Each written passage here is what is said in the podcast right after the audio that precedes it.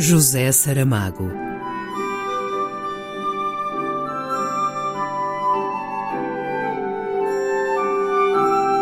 A caminho do centenário.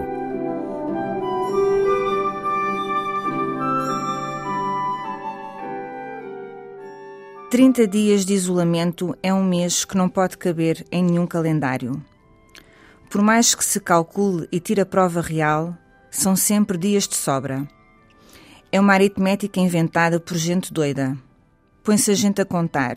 1, 2, 3, 27, 94. E afinal, era erro nosso. Ainda só passaram seis dias. Ninguém lhe fez perguntas. Trouxeram de Caxias, desta vez dia claro para poder ver a paisagem por estas frinchas. É como querer ver o mundo pelo fundo de uma agulha. E depois de mandar despir, isto são coisas da pátria, já uma vez assim me puseram.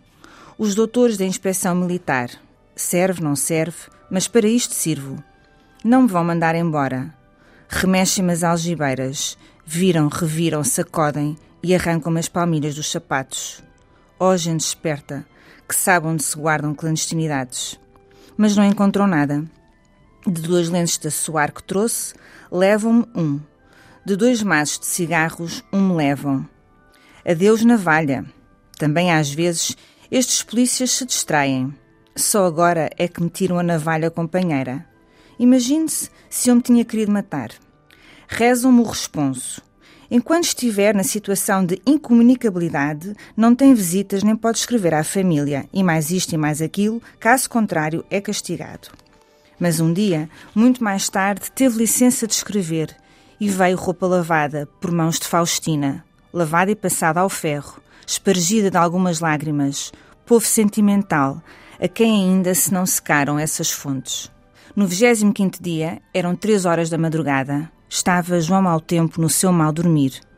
Tanto assim que logo acordou. Abriu-se a porta da cela e diz o guarda: Mau Tempo, levante-se e vista-se para abandonar a cela. Homem, que tal disseste? Querem ver que me mandam embora e em liberdade?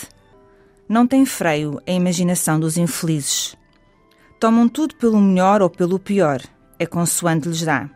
E este tem a atração dos extremos. Oxalá não o derrubem. Levam-no ao resto do chão e tem gente à espera. É um pudengo de má cara. E o guarda diz de zombaria: Aqui tem o patusco para ir dar o tal passeio. Sem dúvida são de cisma estes ditos. Já se viu que são passeios, não enganam ninguém, mas tornam e repetem. Parece que não sabem dizer outra coisa, só com poucas variantes. Anda lá à minha frente para te ensinar o caminho para a brigada. Isto, disse o Pudengo, ladrando a João Mau Tempo. E o guarda do aljube é gracioso, diabo do homem que estas horas da madrugada e nestas aflições ainda pode dizer: Tenham boa viagem. A palavra não foi dada ao homem, era o que faltava. Tudo são conquistas e às vezes mal empregadas. E há palavras que deveriam ser vendidas bem caras, tendo em vista quem as diz e para quê, como neste caso. Tenham boa viagem, quando se sabe que a viagem não vai ser boa.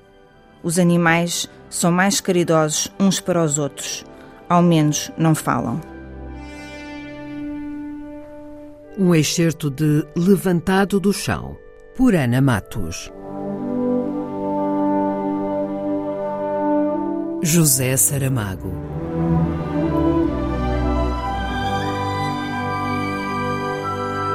A caminho do centenário.